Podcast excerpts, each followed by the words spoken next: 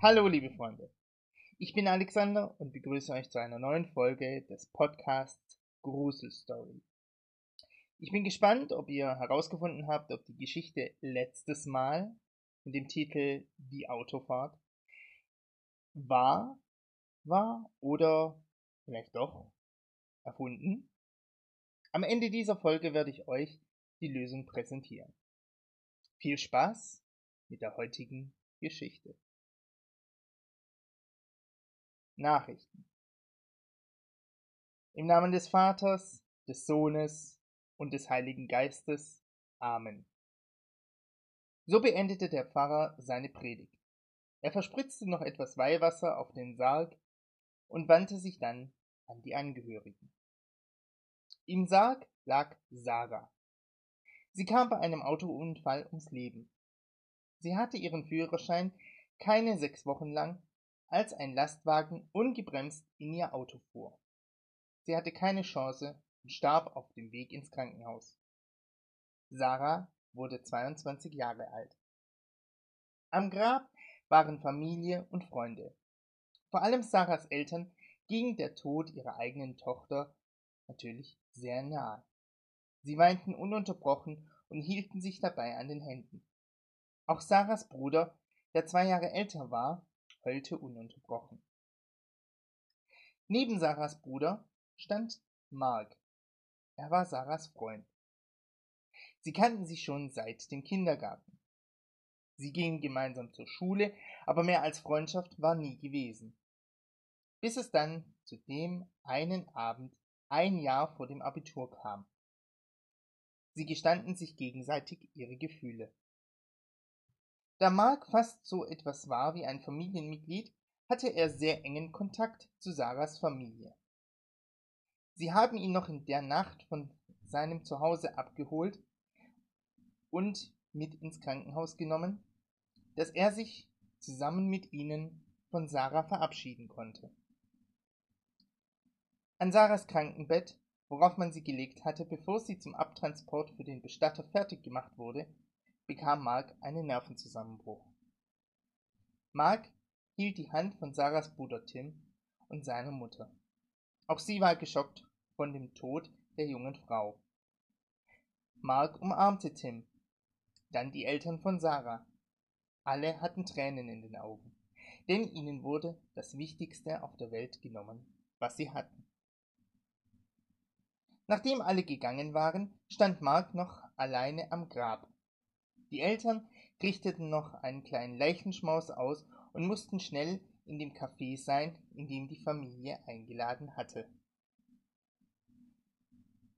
Mark schaute auf den Sarg, der noch geschmückt mit Blumen dalag, aber schon unter der Grasnarbe war. Bitte mach den Deckel auf. Bitte sag, dass alles nur ein Spaß ist. Bitte lass mich nicht allein sagte Mark. Er ließ dabei seinen Tränen freien Lauf. Doch leider tat sich nichts. Der Sarg blieb zu. Marks Tränen fielen zu Boden. Seine Mutter kam zu ihm. Komm, wir gehen zu seinen Eltern. Sie brauchen dich auch, sagte sie mit ihrer beruhigenden Stimme. Widerwillig, denn Mark hoffte noch auf ein Wunder, ging er mit ihr. Mark trauerte richtig. Er ließ sich sogar für zwei Wochen krank schreiben, weil er unmöglich hätte arbeiten können. Von einem Jahr ist er ausgezogen und hatte eine kleine Zwei-Zimmer-Wohnung, in der er eigentlich mit Sarah zusammen wohnen wollte. Zwei Monate hätte es noch gedauert, bis Sarah alles zusammen hatte, damit sie endlich bei ihm einziehen hätte können. Ihr Vater hatte ihr sogar geholfen, neue Möbel zu finden, die er auch schon bei Mark aufgebaut hatte, damit es seine Tochter auch bequem hatte. Man kaufte ein neues Bett und neue Wohnzimmermöbel. Mark bot sogar an, sich an den Kosten zu beteiligen, doch Sarahs Eltern winkten ab und wollten dem Paar etwas Gutes tun. Mark lag auf dem großen Bett und starrte an die Wand. Seine Mutter sah einmal am Tag nach ihm und brachte ihm etwas zu essen, weil sie wusste, dass ihr Sohn nichts aß. Deswegen brachte sie ihm nur belegte Brote. Aber selbst diese rührte er nicht an. Er lag weiter im Bett und starrte auf die Decke. Seine Freunde und sogar Sarahs Familie versuchten mit ihm Kontakt aufzunehmen. Doch er ging nicht ans Handy. Egal ob Nachricht oder Anruf. Er war einfach nicht zu erreichen. Mark starrte nach oben. Wie oft lag er so da, Sarahs Kopf auf seiner Schulter oder auf seinem Bauch, und man erzählte sich vom jeweiligen Tag oder auch nur ein paar lustige Geschichten. Jetzt lag er alleine da. Er fühlte sich verloren, fühlte sich einsam. Drei Tage lag er so da. Natürlich ging, hin und, ging er hin und wieder auf die Toilette und duschte auch, aber dann ging er wieder ins Bett. Hier fühlte er sich Sarah am nächsten. Am vierten Tag, er hatte gerade geduscht und sich umgezogen, lag er wieder da. Da ertönte wieder das Nachrichtensignal seines Handys. Er bekam weitere Nachrichten. Nachdem er ein paar Tage lang sein Handy nicht einmal zum Spielen in der Hand gehalten hatte, brachte er es über das Herz und schaute sich die Nachrichten an, die sich angesammelt hatten. Viele Nachrichten von seiner Mutter, aber auch seinen Freunden, von Sarahs Bruder Tim und natürlich auch von Sarahs Eltern. Er schaute sich alle Nachrichten an. Sarahs Eltern fragten, wie es ihm gehe und ob seine Mutter nach ihm sehe. Sarahs Bruder wollte wissen, ob er nicht einmal Lust hätte, etwas zu unternehmen und die dunklen Gedanken so zu vertreiben. Auch seine Freunde versuchten ihn aus seiner Traurigkeit herauszuholen, doch Mark antwortete einfach nicht. Er schaute sich jede Nachricht an. Nur bei einer Nummer blieb er stehen. Das konnte doch nicht sein. Nein, das war ein übler Scherz. Es war die Handynummer von Sarah, die ihm gerade eine Nachricht geschrieben hatte. Hey, wie geht's dir? stand darin. Sollte er antworten? Machte er sich damit nicht eher zur Lachnummer, wenn er darauf antwortete? denn es konnte ja nur ein Hacker sein, der sich einen üblen Scherz mit ihm erlaubte. Er antwortete nicht darauf. Doch wieder schickte ihm diese Nummer eine Nachricht. Hey, was ist los? Mark wusste nicht, was er tun sollte. Sollte er wirklich dem Drang nachgeben, diesen Nachrichten zu antworten und herausfinden, was dahinter steckte? Er nahm mit zitternden Fingern und pochendem Herzen das Handy und schrieb Wer bist du? Sarah, das weißt du doch. Wem sollte die Nachricht denn sonst gehören? Du bist tot. Wir haben dich vor einigen Tagen beerdigt. Ich weiß. Ich liege hier im Sarg und schreibe mit dir, kam die Antwort zurück, die Mark das Blut in den Adern gefrieren ließ. Du machst was? fragte er zurück. Das kann nur ein übler Scherz sein, dachte er sich. Ich liege hier in meinem Sack und langweile mich. Und da habe ich gedacht, ich schreibe mit dir, kam die Antwort zurück. Das heißt, du bist nicht tot? fragte Mark, wissentlich, dass dies eine sehr dumme Frage war. Doch, ich bin tot, aber ich langweile mich hier im Sarg kam die Antwort zurück. Mark musste herausfinden, was es damit auf sich hatte. Und er entschied sich, dem Schreiber der Nachricht eine Falle zu stellen. Wenn du wirklich Sarah bist, dann schick mir ein Foto von dir. Jetzt hab ich dich. Egal wer du bist, du, das kannst du nicht erfüllen, dachte sich Mark. Wer ihm diesen Streich spielte, er konnte kein Foto von Sarah im Sarg senden. Und wenn ein Foto von Sarah, dann ein sehr altes. Es vergingen einige Minuten. Mark kam jede Minute wie eine Ewigkeit vor. Er wollte den Schreiber der Nachrichten schon aufs übelste beschimpfen, als er eine Fotonachricht bekam. Zu sehen, war das bezaubernde Lächeln von Sarah, wie sie im Sarg lag. Sie winkte sogar Mark zu. Himmel, wir haben dich lebendig begraben, schrieb er, sprang von seinem Bett auf und suchte seine Schuhe. Jetzt zählte jede Sekunde.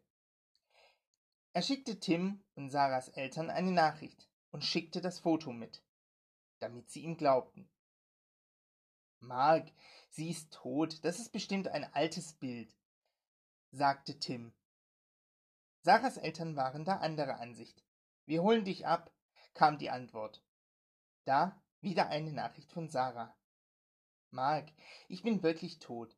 Ich hatte gehofft, du, dass du noch mal in den Sarg schaust, bevor sie ihn zumachen. Ich wollte, dass du das hier bekommst. Wieder schickte man Mark ein Foto. Sarah hielt einen Anhänger, der aussah wie ein Delfin, in der Hand. Wir holen dich da raus, schrieb Mark. Er versuchte auch Sarahs Nummer anzurufen, doch er kam einfach nicht durch. Sollte das Wunder tatsächlich passiert sein und Sarah nicht tot sein? Sarahs Eltern kamen und hatten auch die Polizei und einen Krankenwagen im Schlepptau. Man fuhr zum Friedhof. Die Sonne ging gerade unter und tauchte den Friedhof dadurch in ein glühendes Rot. Sarahs Eltern und Mark führten die Polizei und den Rettungsdienst zum Grab.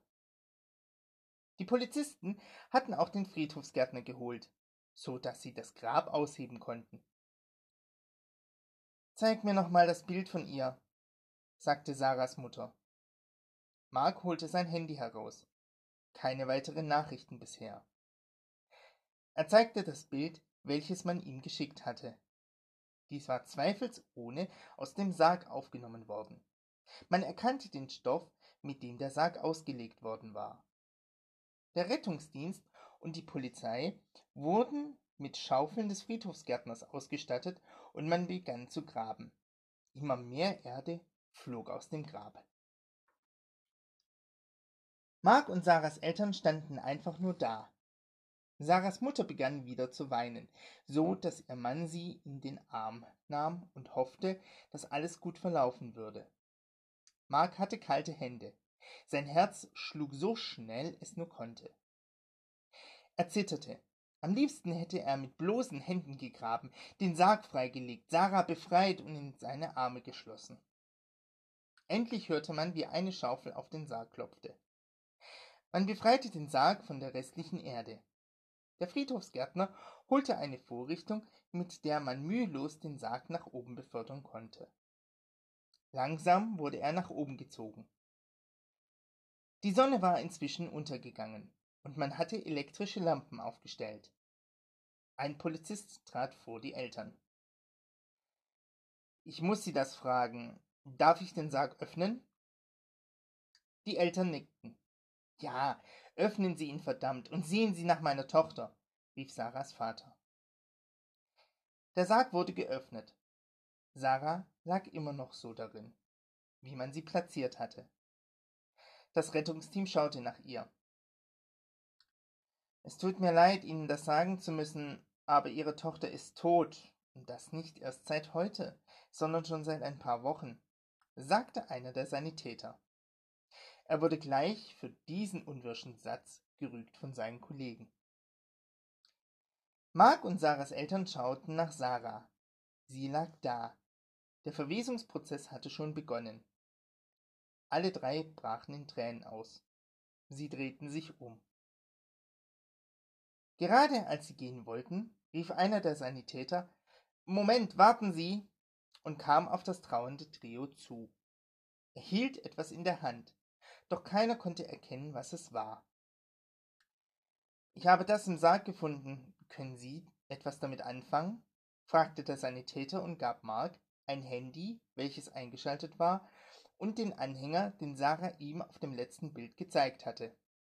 Mark stand wie angewurzelt da. Sarahs Eltern schauten sich alles an.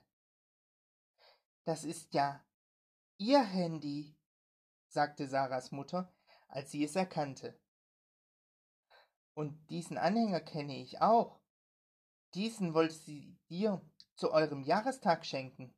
sie hatte ihn in ihrem Zimmer liegen. Aber, aber das kann doch nicht sein, sagte sie. Mark stand da. Er war mit der Situation überfordert. Er konnte seine Gedanken nicht richtig ordnen.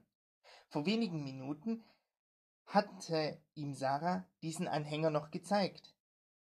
Sarahs Mutter nahm Mark in die Arme. Ich glaube, du verbringst die Nacht bei uns, sagte sie. Sarahs Vater machte dem Sanitäter klar, dass Mark mit ihnen fährt und veranlasste, dass der Sarg geschlossen wird und wieder beerdigt wird. Mark setzte sich in das Auto. Sie fuhren weg vom Friedhof. Er schaute sich Sarahs Handy an, darauf zu sehen, die Nachrichten, die Sarah ihm noch vor wenigen Augenblicken geschickt hatte, aber keines der Fotos. Er durchsuchte das ganze Handy, doch er fand die Fotos einfach nicht. Doch stellte er sich die Frage, wieso das Handy überhaupt eingeschaltet war. Er schaltete es aus, nahm die SIM-Karte heraus und zerstörte sie. Er wollte dieses Handy auch zerstören, nahm er sich fest vor. Er öffnete das Fenster und warf sogar den Akku nach draußen. Dann lehnte er sich zurück. Er fühlte sich leer.